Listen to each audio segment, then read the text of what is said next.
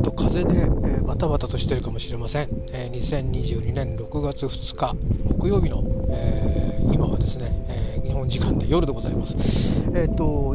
約1ヶ月弱ぶりですかね、えー、ポッドキャストをちょっと撮ってみようかなと思って、え家仕事だったんですけど今日は。終わってからですね。ちょっといつもはこの時間には来ないですね、え三浦半島の三崎港来ております、えー、ここから少し、えー、簡単にこの1ヶ月あったこととか、まあ、これからのこととか、えー、大したことではないんですが、え個人的なことばかりちょっとおしゃべりしたいと思います。よろしかったらお付き合いください。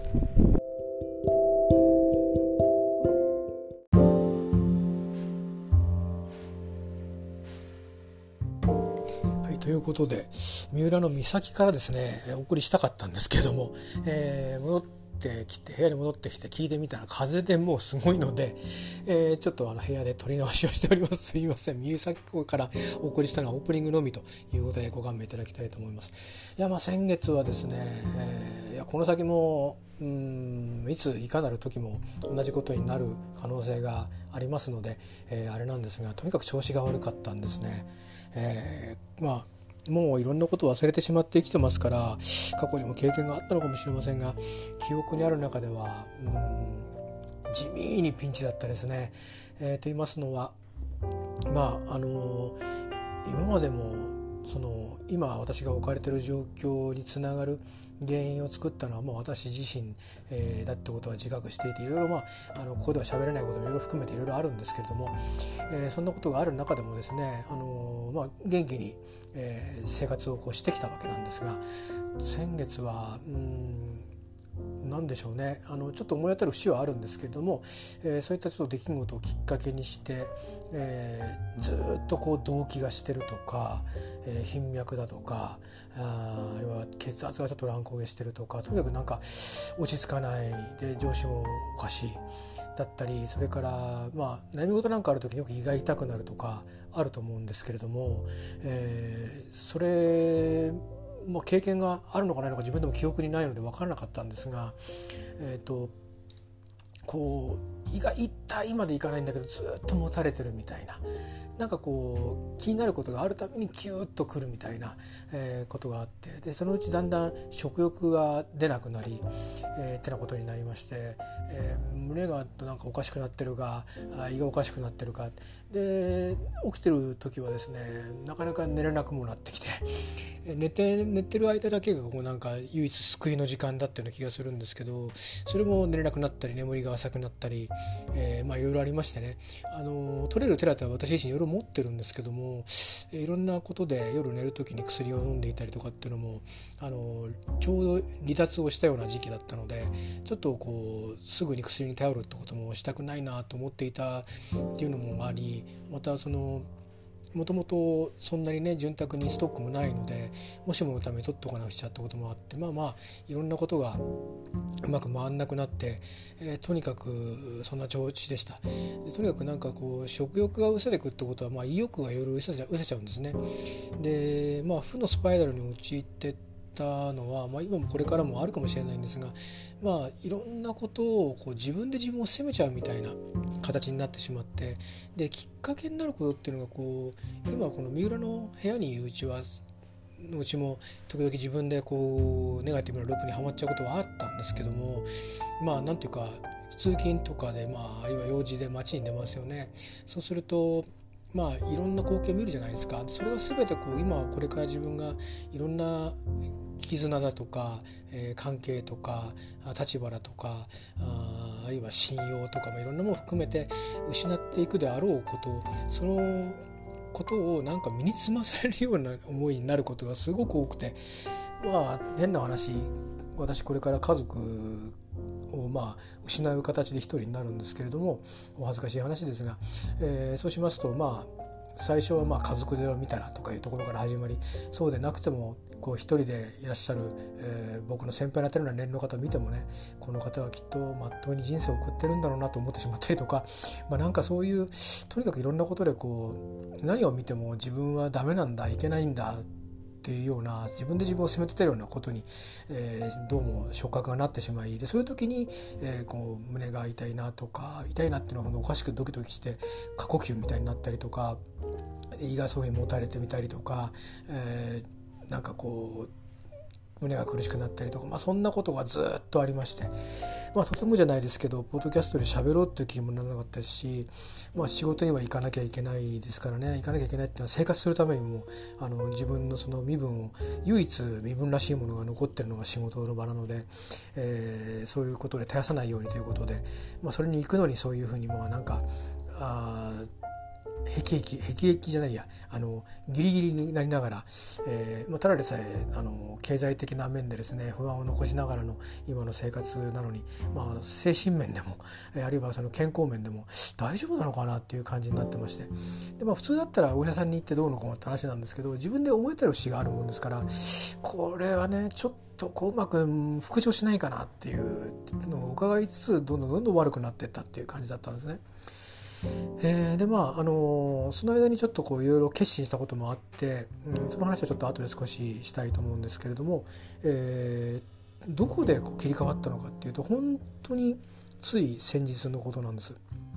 でまあ私自身これはあの皆さん方がちょっとスピリチュアルな話になって申し訳ないんですけどもまあ、これこういうことが奇跡なんじゃないかって思うことがありまして、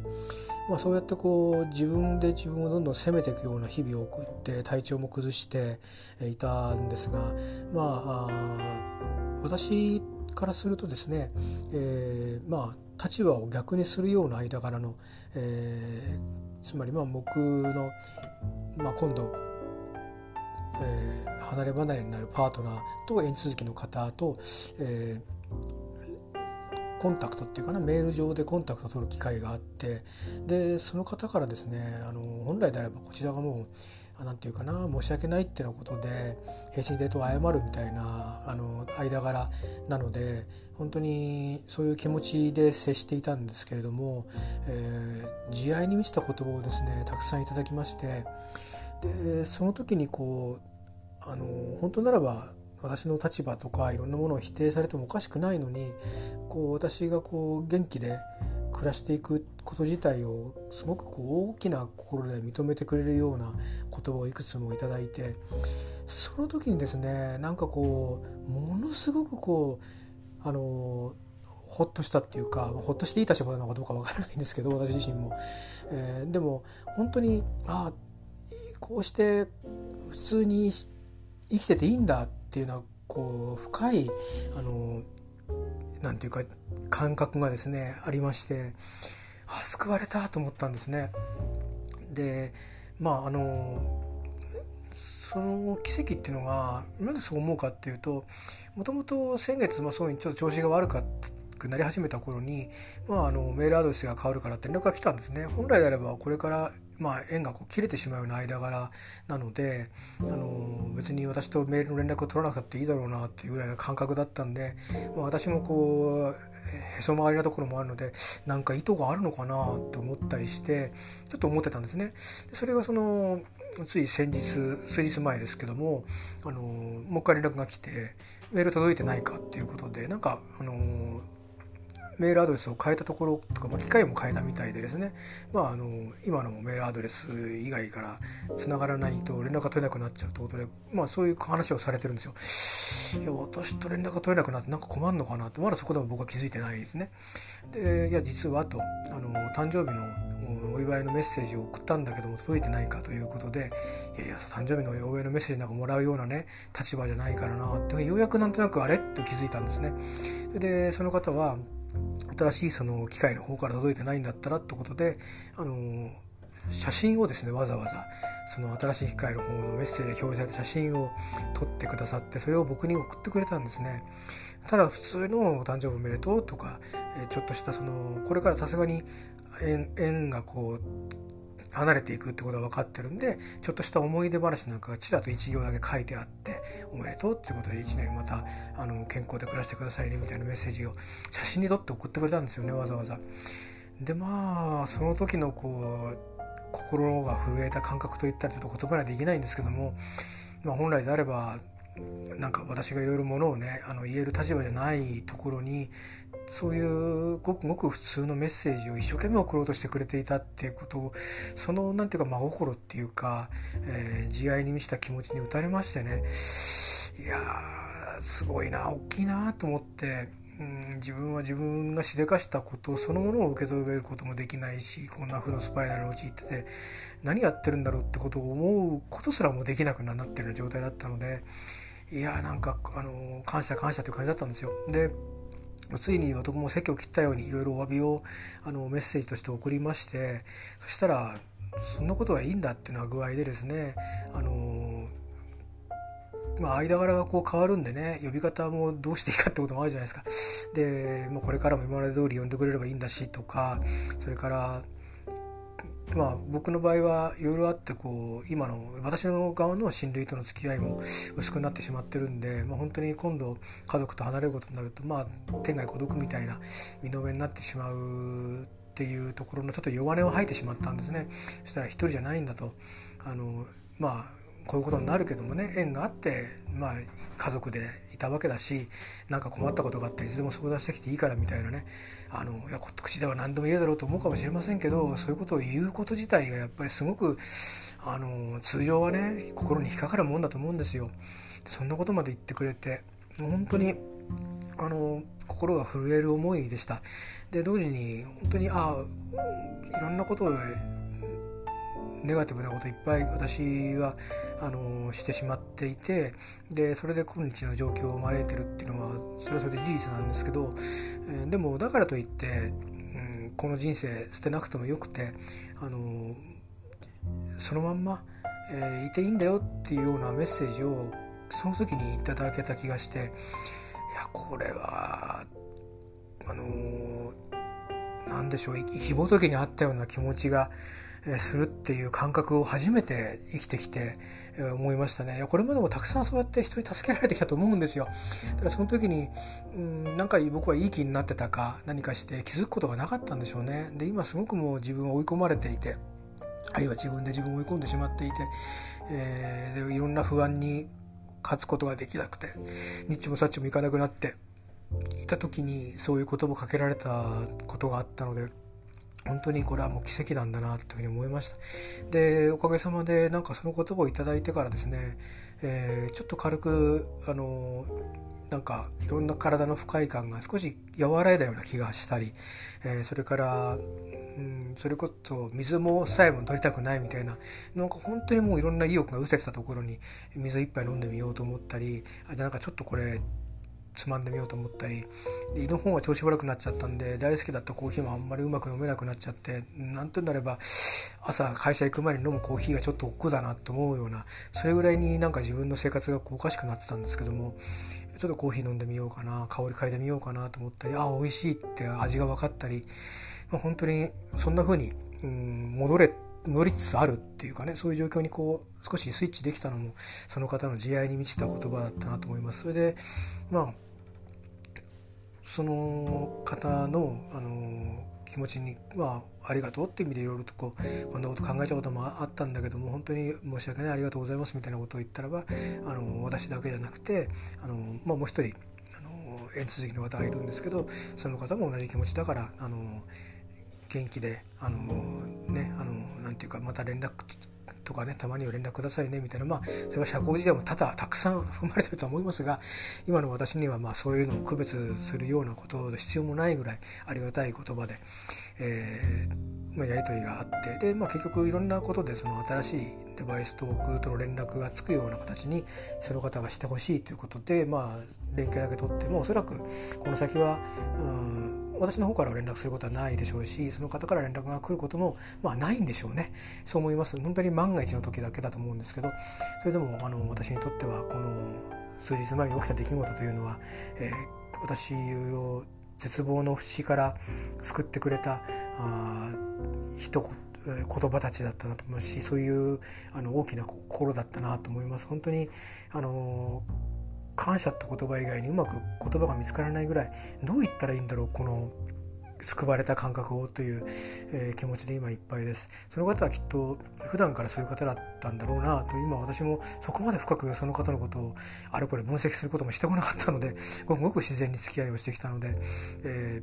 ー、本当にいや大きい人だったんだなっていうふうに、えー、思って、え、とにかくもう僕にとっては一つのこう奇跡だなと思います救われたなっていう思いでいっぱいです。まあ、そんなようなことがあって、あのー、今日はちょっと仕事たまたま家仕事だったんですけど最近はあんまり多くはなくなったんですが、えー、買い物に行くついでもあったので、えー、いつもはねこれぐらいの時間でたまに出ることは一月に1回とかあったんですけど三浦海岸っていうビーチの方に、えー、足を伸ばしてたんですけど今日はまあ多少そこよりかは近めの三崎港の方に行ってどっか居場所あるかなって探してたんですけどもうお客さんとか誰もいないくてねあの風も吹いてるんで皆さんお家に帰られてる後だったんで、あの、人は少なかったですけども誰もいないような状況でしたけども、まあ、居場所探しに行ったんですが今日はまあなんとなくいつも皆さんが集まるそういう場所の近くのベンチに座っただけだったんですけどね、まあ、それで喋ったんですけどあの風で全然全く聞こえなかったんで今と同じような話をしておりました。でこの間ですねまあうんまあ理由が分かってるから医者にも行かなかったですしなんですがいろいろまあいろいろもがいてはいてですねあのまあ一大決心ってほどではなかったんですが本当藁をもつかむ気持ちもあって最後はあの今も一応法律上はねあのかろうじて手続きの方に救われたんですけども自分でもなんとかならんかと思ってた時期があって5月の半ばぐらいですかねあのいろいろと父の亡くなってからお付き合いのあるお寺のお坊さんなどにも相談しながら、えー、京都の方に行きまして、えー、まあ父の、あのえー、